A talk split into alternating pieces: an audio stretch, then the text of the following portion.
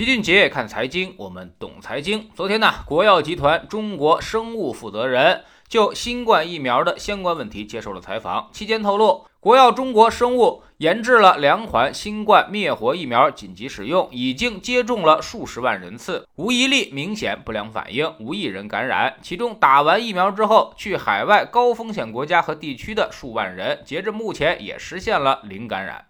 就在前天呢，陈薇院士在接受采访的时候也谈到了疫苗，也透露了这么几个重要信息。首先，我们的疫苗完全自主知识产权，这就意味着我们在任何时候、任何场合不用看别人的脸色来做我们的疫苗开发。在后续疫苗投产应用时，我们也能够以更低的价格让中国的老百姓在需要的时候第一时间获得接种。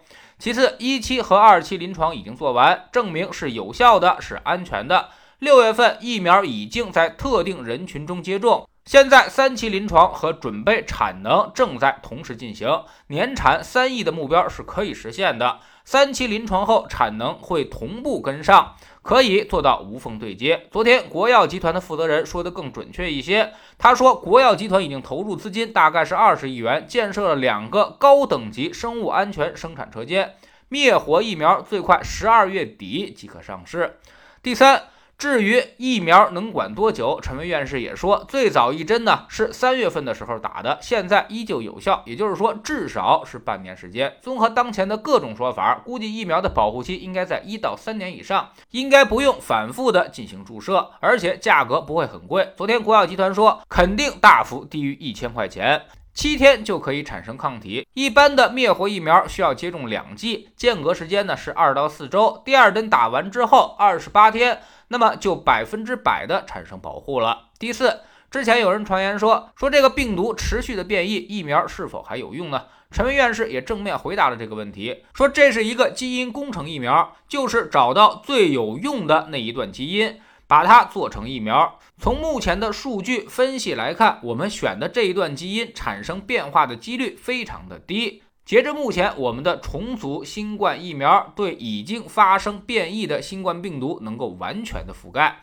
第五，我们国家的疫苗处于世界第一方阵。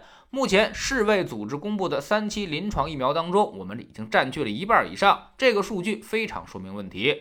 第六呢，就是疫苗出来可能会率先给那些高危人群接种。比如医护人员、海关、外交人员、需要跨国工作的人员等等，先满足这些人员的需要，保证生产生活回到正轨之后，再向普通人开放。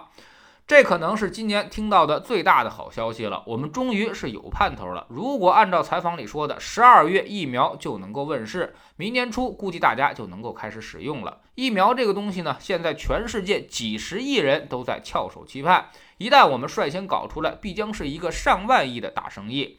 经济利益自不必说，国际影响力也必然是极大的提高。从目前的进度来看，我们是十分有可能拔得这个头筹的。目前全球一共才有九个疫苗团队开始了三期临床，而我们手上就已经开始的有六个，还有三个即将开始。在全球最为先进的疫苗研究团队当中，牛津大学和阿斯利康的疫苗研究也是我们的主要竞争对手。但是呢，他们就在不久之前发现了一名受试者出现了严重的不良反应，所以目前已经停止了疫苗接种，开始审查安全数据。现在大家都在跟时间进行赛跑，都明白先搞出来的吃肉，后搞出来的可能连汤都喝不上。等人家采购订单已经完成，这研发费用可就都打了水漂。疫苗出来之后呢，整个世界的经济秩序才能够逐渐得以恢复，慢慢的开始灾后重建。这可能会给投资市场带来这么几个重大的影响：第一，医药股可能会有最后的疯狂，毕竟这么大的利好消息，足以让大家是想入非非。但也正是因为这种超高的经济预期，无论疫苗是否能够率先出来，产生巨大的经济利益，都已经不那么重要了，很可能会出现见光死的情况。第二，经济将在明年恢复正常，各国宽松的货币政策将变成洪水泛滥，加上马上复工复产带来的需求膨胀，届时可能会对大宗商品和物价造成冲击，强周期的特征会出现。第三，今年的消费需求受到了疫情的抑制，明年恢复正常，库存将消耗的非常快，企业也会快速的进入主动补库存周期，企业利润将持续回升。第四，一场巨大的灾难过去之后，就是该盘点损失的时候了。之前欠的债迟早都是要还的。对于投资来说，千万别去追那个热门。现在过热的一些东西，未来很可能会造成很大的杀伤力。反而现在没人要的一些东西，避之唯恐不及的东西，明年将会迎来很好的爆发。昨天呢，我们在知识星球秦杰的粉丝群里面给大家谈了谈投资的内功心法。外在的招式呢，其实就那么多，你读个研究生基本上就能够掌握了。但是内功心法却并不是每个人都能练成的。所谓内功呢，就是你对市场的心态。如果心态崩了，你就算是大学教授，所有的姿势你都会也没用。那么，怎么才能让我们的心态不崩溃呢？其实只需要做一个小小的改变即可，就可以让我们的心态平稳得多。我们总说投资没风险，没文化才有风险。学点投资的真本事，从下载知识星球 APP 找齐俊杰的粉丝群开始。在这里，我们要让赚钱变成一种常态。老齐不但会给你鱼，还会教你捕鱼的技巧，让你明明白白的知道这些钱到底是怎么赚到的。二零一八年星球建立到现在，跟着老齐做投资的朋友，少说也赚了百分之五十以上了。更重要的是，你自己已经在明显提高。知识星球老齐的读书圈里，我们正在讲《全球房地产》这本书。这两天呢，我们会给大家说一个非常关心的话题，那就是房产税到底该怎么收，如何借鉴其他国家的经验。说个更可怕的事儿，给大家算了一笔账，说房产税其实现在已经可以替代某些地方政府的卖地收入了。那么你猜猜后面它会怎么样？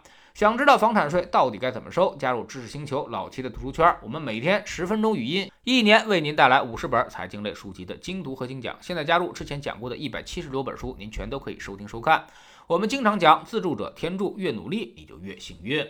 我们已经有八万多小伙伴在一起努力的学习改变自己了。你要再不来，就被别人所超越了。读书圈和粉丝群独立运营，也单独付费，千万不要走错了。苹果用户请到老齐的读书圈同名公众号里面扫描二维码加入，三天之内不满意全额退款，可以过来体验一下。